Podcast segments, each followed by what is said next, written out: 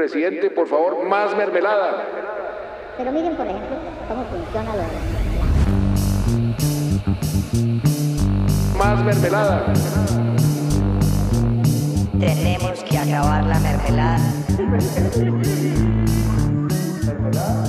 Bueno, hola, ¿cómo están? Eh, de nuevo aquí vamos- van a escucharnos echar carreta a Daniel, a Carolina y a mí. Buenas. Hola, ¿cómo están? Y hoy vamos a hablar sobre un caso, bueno, no es un caso, más bien una situación que pasa en el periodismo colombiano. Y vamos a hablar de dos casos específicos. El primero es sobre la comunidad del anillo. No sobre el caso, sino lo que va alrededor de Vicky Dávila, El que fue morbo. la, ajá, el morbo, tal cual. Y lo que pasó con eh, Juan Pablo Vieri de RTBC, que censuró de alguna u otra forma el programa de los puros criollos que dirigía Santiago Rivas. Entonces, hay, hay algo en común de esos dos casos. eh, si ustedes recuerdan lo de. Marica, ¿hace cuánto pasó lo de Vicky Ávila? Como lo de la comunidad del anillo, como. Como tres. Ella seguía en la FM, eso fue hace ratico. Santos estaba, eso fue Sí. 2014 por ahí. Eso fue hace ratico porque Naranjo todavía era general y tal. Y bueno, entonces como que a partir de eso, eh, yo recuerdo mucho que ella sacó este, esta conversación que había entre un policía y un senador, ¿era un senador? No, eran dos policías. Eran, o bueno, pues la que yo recuerdo que uno grababa carro. En un carro, que era así, eran dos policías, uno le estaba echando los perros a otro. Bueno, pues sí, perdón, perdón, no sé por qué me dije el Senado. Pero bueno, el punto es que eh, la conversación en realidad no dice ni mierda. So- es una conversación erótica Sí, entre dos manes. en. Charlascalientes.com. Tal cual, tal cual. Pero, Las calientes. pero no, no dicen nada más. Y eh, um, uno se pregunta, "Ve, entonces, ¿para qué esta vieja sacó esa publicación? Si en realidad no servía al caso, no estaba haciendo ninguna denuncia, era puro morbo, como tú estás diciendo. Y el otro caso, que ya es mucho más reciente, fue eh, en- creo que en el 2019, 2018. Lo de Vieri fue el año pasado. Eh, Ajá, entonces que eh, como que hay una conversación que graba, no sé si es el asistente o alguien que está en la reunión de él, después de que eh, Santiago Rivas hace como unos comentarios frente a una, una ley que iban a sacar para la televisión colombiana y él dice como toca sacar a Rivas del- de, nuestro canal. O sea, así lo dice de esas formas. Bueno, aquí yo estoy parafraseando, pero son, son muy parecidas, así como, por ejemplo, dice como ¿Cómo hacemos para que no, no salga más en nuestros productos? Cosas así. O que finalmente decide mandarlo a las 2 de la madrugada para que nadie vea el programa. Entonces, obviamente, esto sale a la luz y sale y lo tildan de censura, él lo, él lo echan. Eh, al igual que pasa incluso con lo de Vicky Ávila, una vez ella saca las conversaciones, el oficial lo sacan de la institución y demás. Pero por lo menos hay, creo que hay dos cosas muy distintas, ¿no? Uno es un caso más íntimo de una, de una relación sexual que se está exponiendo sin razón alguna. Y el otro es una exposición frente a una censura que es clara. Entonces aquí lo que queremos hablar, uno, o sea, ¿usted qué haría? Usted pondría, o sea, usted graba y dice, venga, eh, esto vale más que incluso el contrato que yo firmé donde dice que yo no puedo grabar. eh, o mejor no hago nada. O por el caso de Vicky Ávila. O sea, como pensar objetivamente, esta, esta grabación sirve para algo no sirve. Entonces, no sé, ¿ustedes qué piensan? Bueno, yo pienso que, que lo que hizo Vicky Dávila fue como puro, pura farándula. O sea, realmente ella lo que expuso no fue como óptimo, útil para el caso, sino que fue como para farándula, para también eh, hacerse, sí, morbo, hacerse como pasar como una periodista buena, entre comillas, porque expuso algo eh, oculto, pero realmente tenemos que pensar y, y reflexionar como eso que expuso es, es óptimo para, para la investigación o no. Yo considero que los periodistas deben tener esa libertad como de poder exponer Más allá de la ley. más allá de la ley, claro, como de poder exponer esas, esas interceptaciones, pero deben ser muy sabios. Primero, como en manejar también la credibilidad del periodista. Por ejemplo, si tú em- te pones a exponer eh, audios a la lata como Vicky Dávila, que fue como farándula, muchas personas, tipo como yo, disminuiría mi, mi credibilidad y profesionalidad respecto a ella. Entonces, pues esa es una parte. Y segundo, yo considero como que el, el tema de, mm, de que sea legal o no este, los, las interceptaciones, pues me parece muy ambiguo porque privacidad realmente no la hay. O sea, si ustedes se ponen a pensar como el tema de las cookies cuando van a un navegador y eso No, pero es están, están dando sus datos. No, no, no es tan distinto porque están dando sus datos, están dando su ubicación, están dando, o sea, la- mejor dicho, esos sistemas también saben qué es lo que uno habla, digamos, por chat. Entonces, pues, lo que defiende esta ley es como la privacidad de la persona. Y eso es a lo que voy. Yo considero que es muy ambiguo porque privacidad no la hay en su totalidad. Bueno, yo lo que veo acá es que vemos como que dos situaciones en los que pasó, o digamos, la, la- la interacción fue similar eh, de, la, de la persona con, con el hecho y que estas dos interacciones llevaron a unas, a unas conclusiones, a unas condiciones diferentes, obviamente una más perjudicial que la otra. Digamos, en el caso de filtración de Vicky Dávila, pues tú bien lo dijiste, Nico, no, no tiene ningún sentido. Si bien había una, un caso relacionado con explotación sexual en el ejército, pues el audio no, no, no resuelve prueba nada el caso. Y no prueba eso. No, son dos manes echándose los perros en un carro. Qué rico, pero pues no, no pasa nada más. Hashtag qué rico.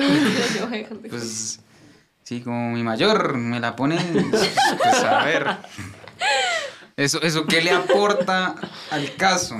Es verdad. Y vemos el otro lado que sí me parece realmente... A ver, el primero es delicado porque, si mal no recuerdo, uno de los dos estaba casado con, con, con esposa, hijo y tal. No, y creo que ambos tenían familia, la verdad. Exacto. Entonces, el primero es delicado, pues obviamente se les destruyó la familia, tuvieron eh, ciertos procesos eh, disciplinarios, el daño reputacional es enorme, pero pues digamos que el daño no pasa de eso. En el segundo caso estamos hablando de un, un tema mucho más delicado. Porque, a ver, cuando sucede lo de Vieri, él estaba recién nombrado. Él, él fue, pues, de la... Es un de Ajá. Duque. Él fue el, él fue el, el, el- el de prensa de la campaña de Duque. Ajá. Y pues claramente, pues normal, yo necesito gente de confianza para dirigir las entidades públicas que yo, que yo comando, como lo es el presidente. Obviamente va a nombrar a Vieri como director de la entidad. Y, no, pues bueno, si es censura o no, eso creo que ahorita no, no, no hablemos de eso porque es otro tema. Pero se filtró el audio y la realidad es que ese, ese, esa filtración sí generó muchísimo daño. No solo para Vieri, sino para Santiago Rivas, porque también al final lo terminaron sacando. Eh, No, para- hasta el mismo gobierno. Sí, todos, todos. O sea, me parece que, que, que en el segundo caso sí estamos hablando de una cosa muy delicada. Y que finalmente esos audios no sirven para nada más allá del daño que hicieron. Esos audios tienen una característica Estás hablando de los de los puros criollos. de los de Vieri, sí, de los puros criollos. Y en general los otros también. Los, los dos tienen esa característica de que yo, yo sí no comparto la postura de, de Caro de que dice que, que nosotros no tenemos privacidad, nosotros tenemos privacidad cuando hay una expectativa razonable de intimidad, se llama. Eh, cuando se cumple esta expectativa, nosotros tenemos una privacidad. Caro eh, referencia claramente, ¿no? Cuando navegamos por internet, nosotros cedemos esa privacidad. Es, es- es real, nosotros la Es cedemos. consensuado. Pero es un, es un- hay un contrato de por medio. Sí, hay, hay una... Hay una Contrato no lo hay porque Claro que sí. lo ¿Cuál que pasa tú es que tú los- aceptas, pero es es que contrato. todas las, las navegaciones que tú haces. Pues Si no claro. aceptas, pues simplemente te limitas a no poder navegar en lo Pues- que quieres y casi todas tienen eso. o Pero sea, si te es das como- cuenta que, por ejemplo, yo me meto mucho a Marca, que es un diario deportivo, eh, y siempre me dice como esto tiene cookies, acepto o no acepto, yo nunca acepto, pero igualmente ingreso. Eh, pero no, si es un contrato, es un contrato. Pues claro que es un contrato. ¿Qué es un contrato? A ver. No, pero espérate, no, no. Estamos hablando aquí sobre la legalidad o, o- o legalidad de El grabaciones. caso es que a diferencia de cuando, pues Caro referencia el, el, el caso de cuando tú navegas en Internet, tú estás cediendo tus datos voluntariamente. Otra cosa es que tú seas responsable o no de asumir tus obligaciones, que eso es otra cosa, pero lo estás haciendo. Mientras que cuando tú estás en, en un espacio de junta, de una entidad, pues ahí no, ahí hay una reserva, hay una reserva de información y de hecho violar esa reserva es un delito, como lo pudimos corroborar con las imputaciones de cargos a, a estos sujetos hace, un- hace unas semanas. Entonces, pues bueno, eh, las interceptaciones no sirven, esos no son interceptaciones, pero los audios nos sirven para esclarecer el caso. Digamos, en una supuesta censura ¿Estás hablando de ambos o de uno específico? de ambos, pero me quiero centrar más en el de Vieri porque el otro no sirve para nada. Así, así, así sea legalmente aceptado, no sirve para nada, porque no prueba nada. Pero, no, o sea, yo siento que sí es distinto, o sea, no, creo que no puedes meter los mismos en el mismo costal, porque es que uno eh, literalmente no prueba ni mierda, absolutamente, ni- solo muestra la conversación Solo generó daños. Solo generó daños, pero este creo que sí hace una referencia más como eh, um, a una institución que quiere de alguna otra forma callar a un periodista. De hecho, hay una frase muy diciente que dice como, o sea, según las palabras de era como matar la producción. O sea, literalmente, no repetimos más los puros criollos, sale de parrilla. Y es mucha coincidencia que él diga esto justo después de que Rivas hace un, un video con la puya hablando sobre el gobierno a cual eh, de alguna otra forma él está trabajando, porque pues Señal Colombia es de ellos. Entonces, pensémoslo como yo siento que este de alguna otra forma sí muestra una tendencia a la censura que al otro. Más allá de eso, siento que el debate puede centrarse en si uno tiene que traspasar esa legalidad o no. ¿Sabes por qué yo los equiparo? Porque los, los dos, los, digamos, si se quiere combatir el fenómeno, sea de la comunidad del anillo, sea de la censura, ninguno de los dos audios sirve, o sea, no en su contenido, sino por lo que son, son audios que se obtuvieron violando la ley. Esos audios no sirven para esclarecer nada en ningún juicio. No, no sirven, o sea, es, es- por, por más que se evidencie el tema, el tema de, de, de la censura en el caso de Vieri, que bueno, eso es otro tema, pero si se evidencia en el audio, ese audio no sirve porque no tiene las formalidades que se exigen. Entonces, tú podrás pensar, no, pero esas formalidades, eso es chimbo, si lo que se dice es más importante que las formalidades de ley. Total. O sea, es que me parece que ahí en ese punto es como muy estúpido como asumir como que... O sea, ahí está como... creo que, no sé, es un, es un debate muy...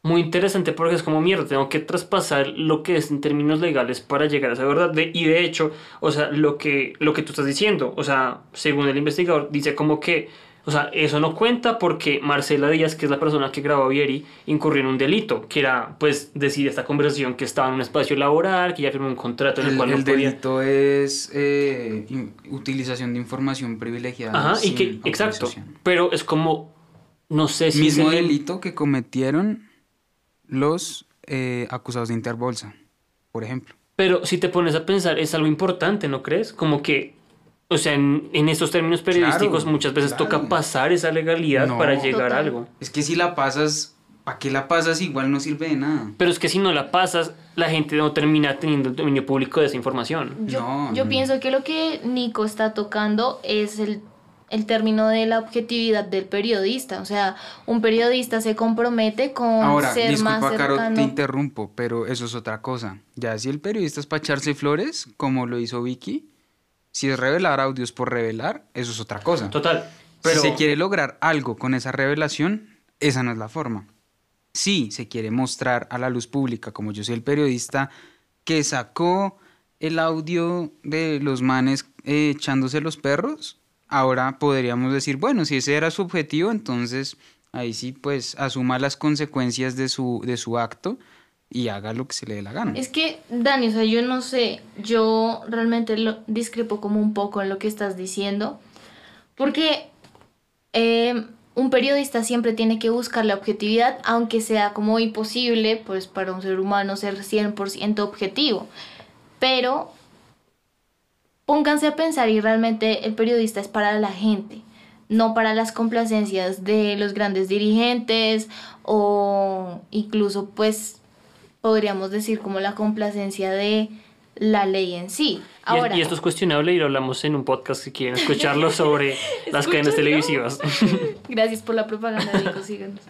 Bueno, em, sino que realmente uno tiene que ponerse a pensar y es estos audios que son contundentes para una investigación, tipo lo que ahorita tocábamos de Juan Pablo Vieri, así traspasa el término de la legalidad, es como un sacrificio que se te debe tomar para las personas, porque es que un periodista es para las personas, es para que la gente pueda en serio enterarse de qué es lo que está pasando, de qué es lo que está viviendo en su entorno, y no para la complacencia de X dirigente, porque, o sea, en serio, ya ahí como que transgredería un poco en, en el sentido de ser periodista. Nico y yo que, que estudiamos eso, em, digamos, una de las bases que nos, a mí me decían en la clase es como usted tiene que buscar la verdad como sea y cuando sea. Y digamos, hay sacrificios y hay oportunidades en las que usted debe tomar.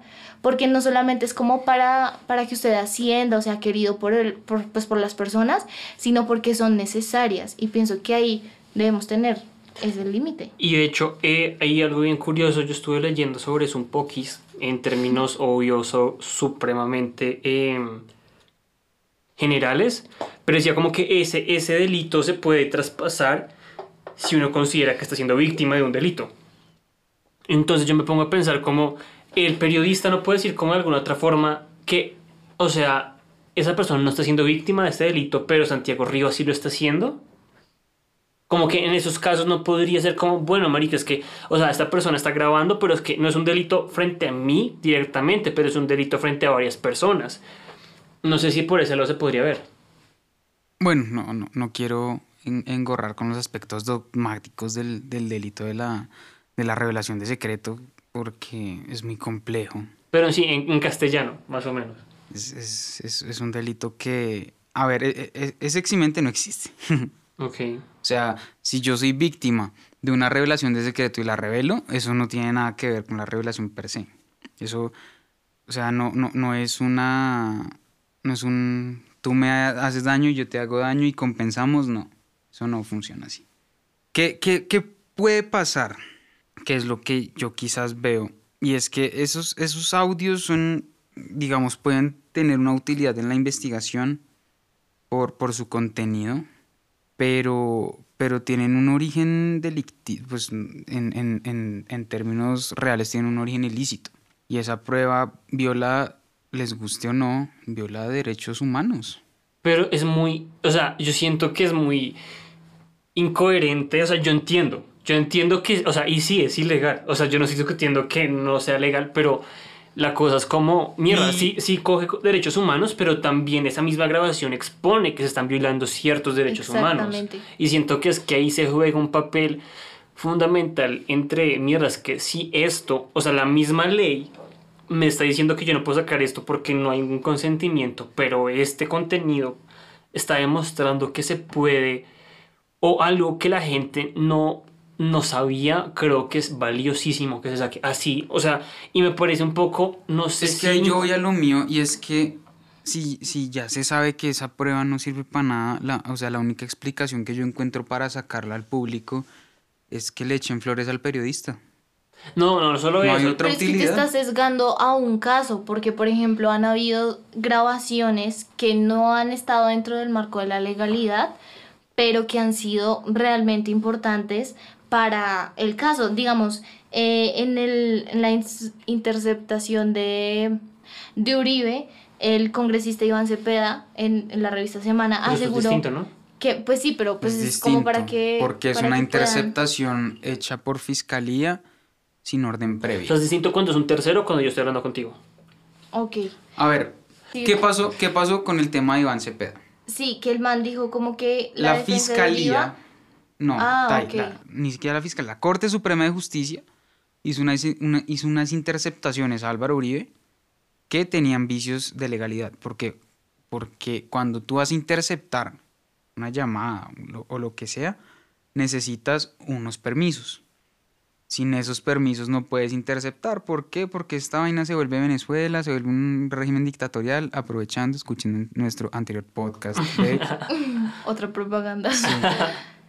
Se vuelve, se vuelve incontrolable y yo sé que a la gente le duele que se respeten los derechos humanos, pero los derechos humanos importan, se los juro. Ténganle fe a los derechos humanos. Pero justamente por eso es que esa interceptación Es que no es debería que- ser tomada. es no que estoy hablando de Exacto. Uribe, sino estoy hablando de Es la que de no es que no, no se pueda hacer, es que hay formas para hacerlo, para evitar, para evitar violaciones al poder. Pero ¿no crees que esa misma ley es una violación al poder? Porque es como si esa, inter si intervención... O sea, una ley que... eh, eh, ojo, no es una ley. ok. Es el artículo 29 de nuestra constitución. Pero mira, bajo entonces ese artículo de alguna otra forma...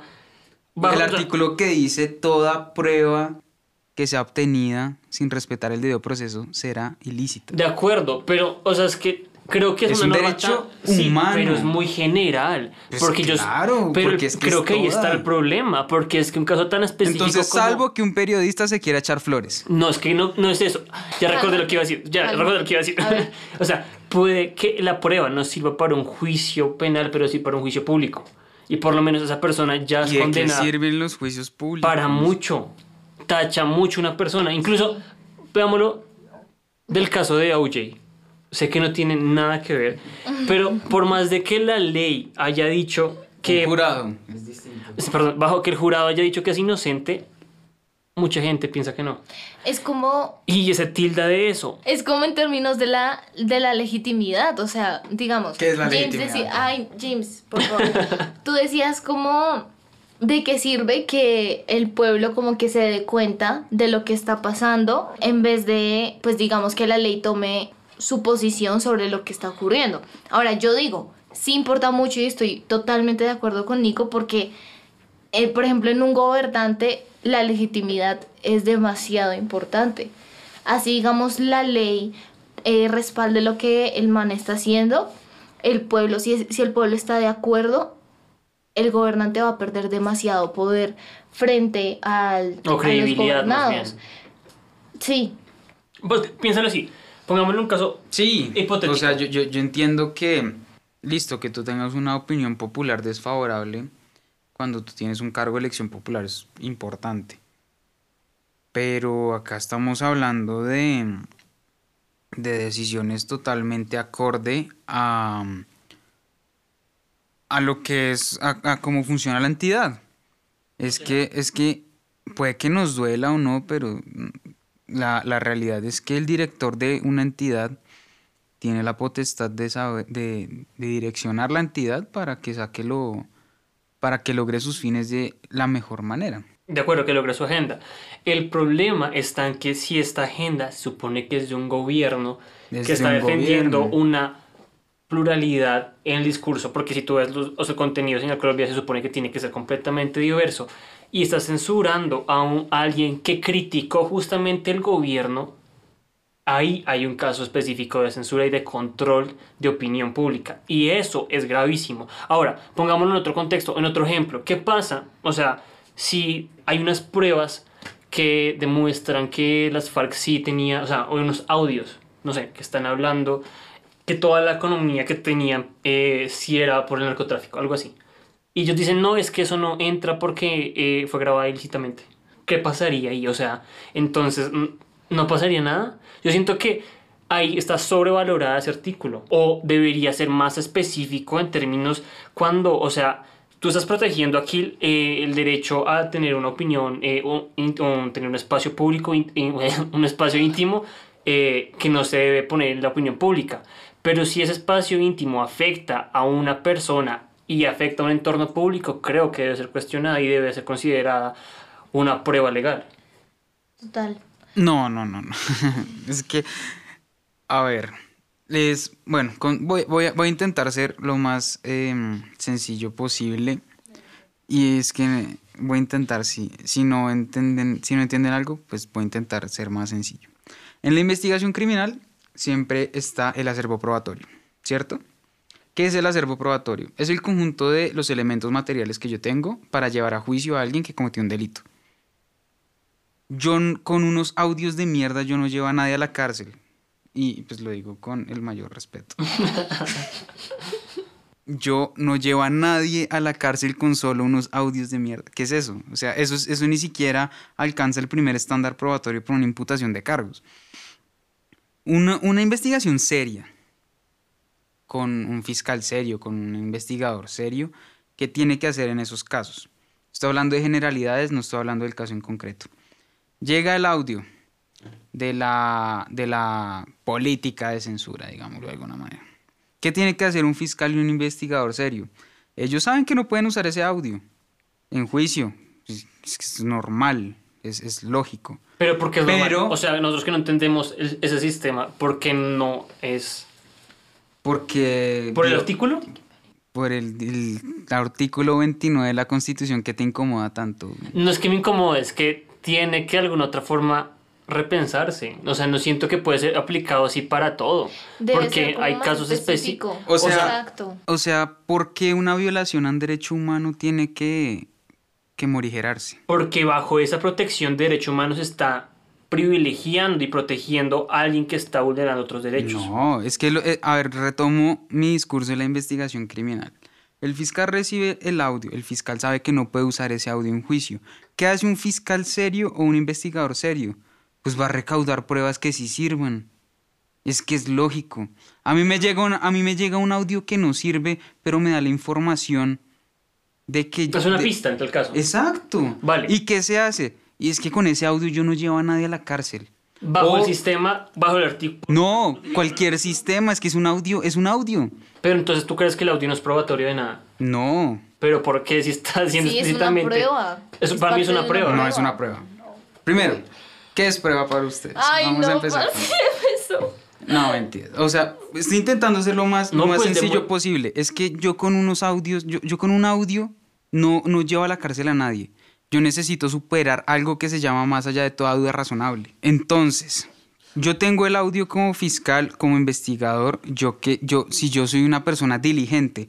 Ahora, podemos hablar de la politización de la fiscalía, que el fiscal general está en manos del gobierno, bla bla bla. Eso es otro tema que sí es, es, es muy válido en ese sentido.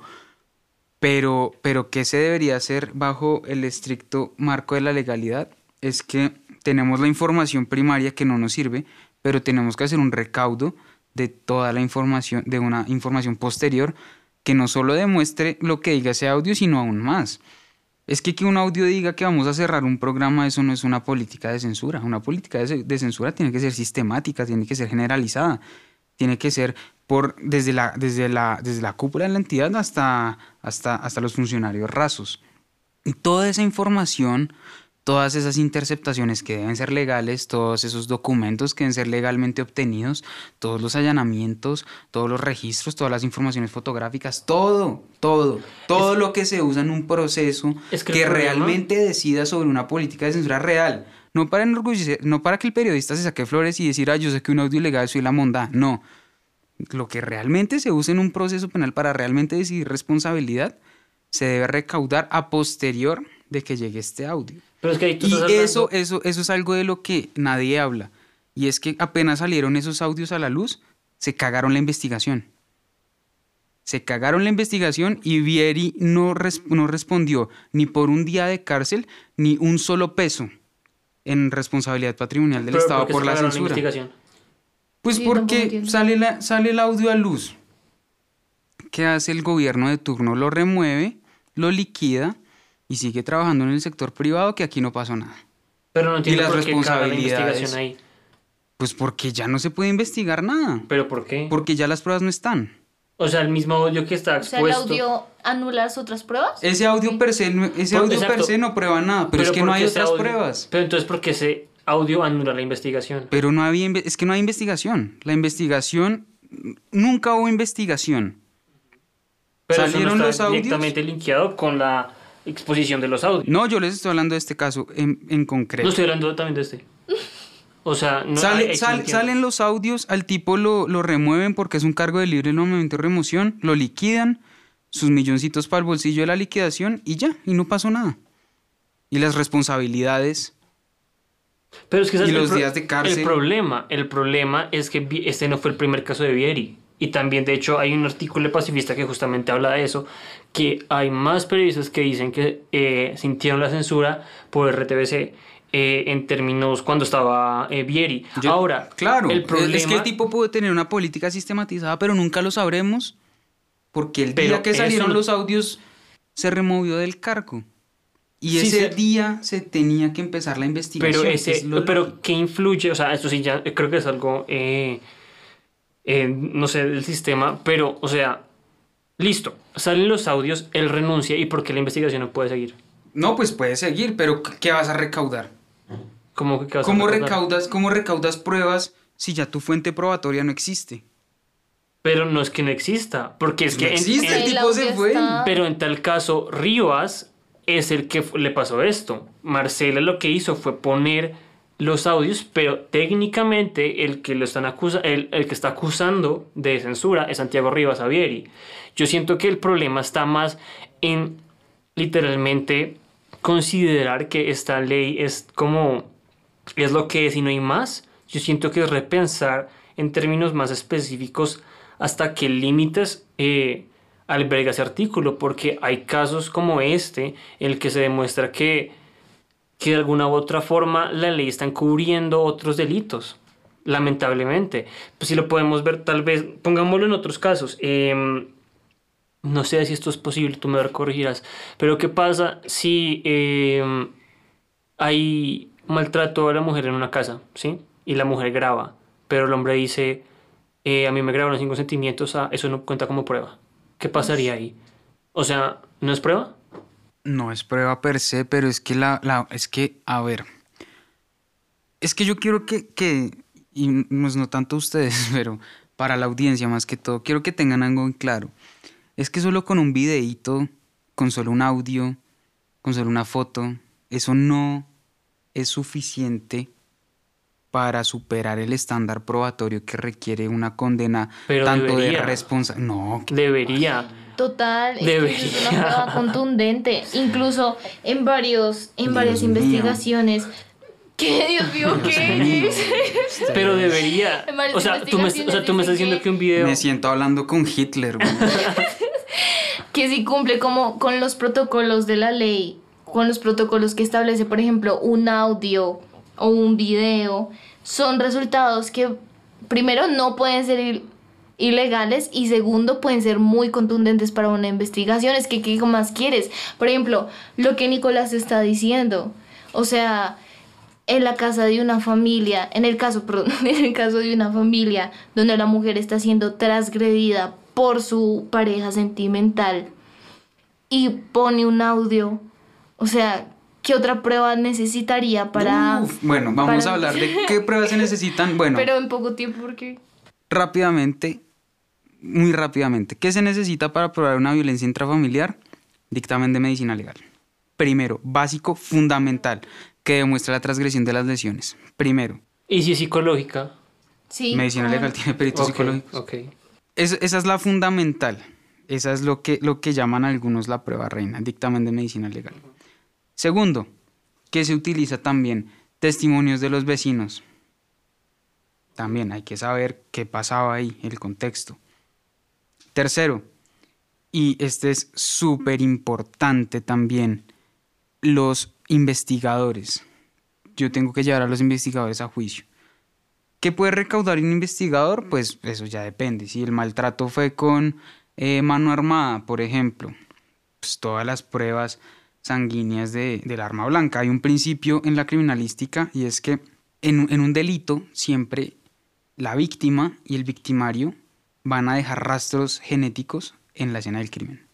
Siempre, siempre, siempre. Entonces, bueno, eso es en temas de violencia intrafamiliar. Hay muchas más, pero digamos que el estándar no se suple solo con un videíto que grabe la esposa. Pero digamos, o sea, Caso de censura. to- todas estas pruebas, digamos, di- no consiguen prueba alguna de eso. Pero un video muestra explícitamente que están violentando a la mujer.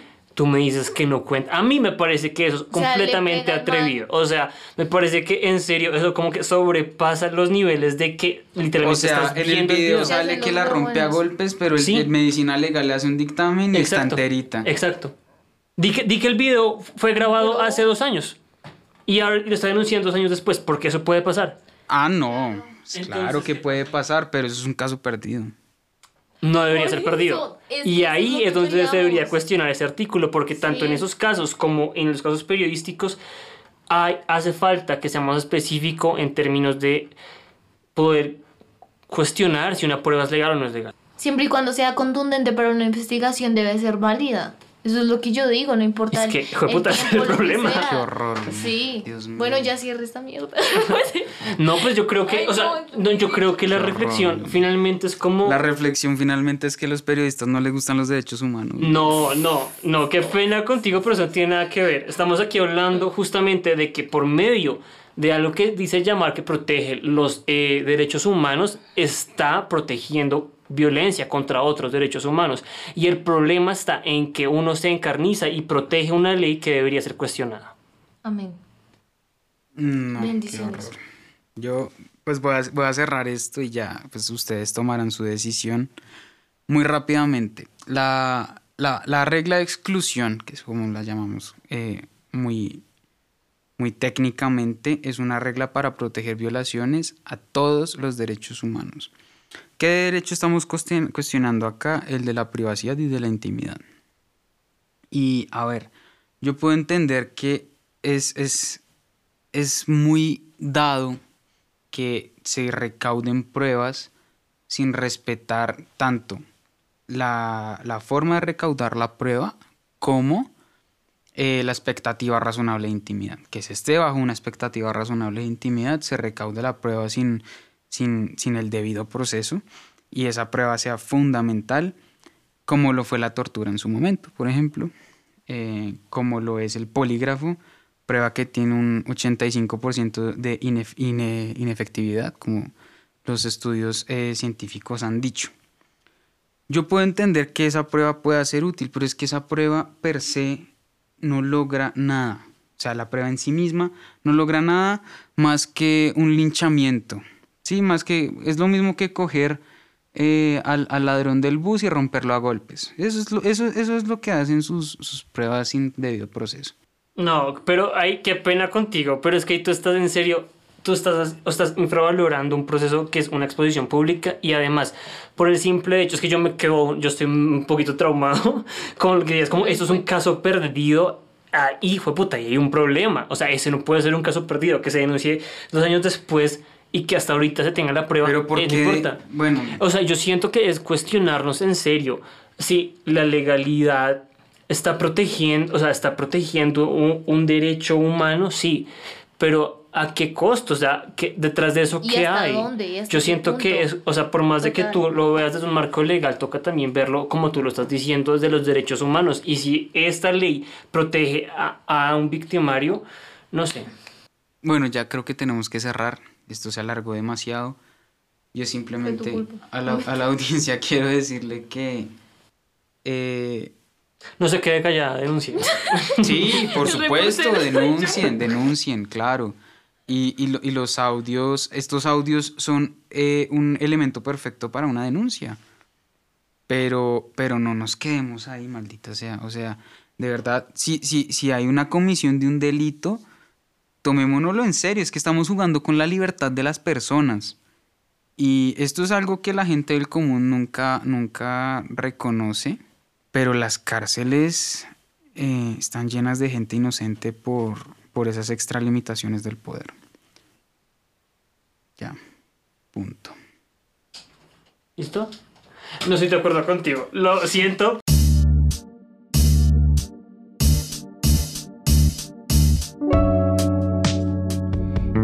Por escucharnos y como diría Barbie la zafata, chao, mil besitos, vuelva pronto, mil besitos. Recuerde seguirnos en nuestras redes sociales como arroba la mermelada oficial en Instagram, la mermelada en Facebook y en Twitter como arroba la mermelada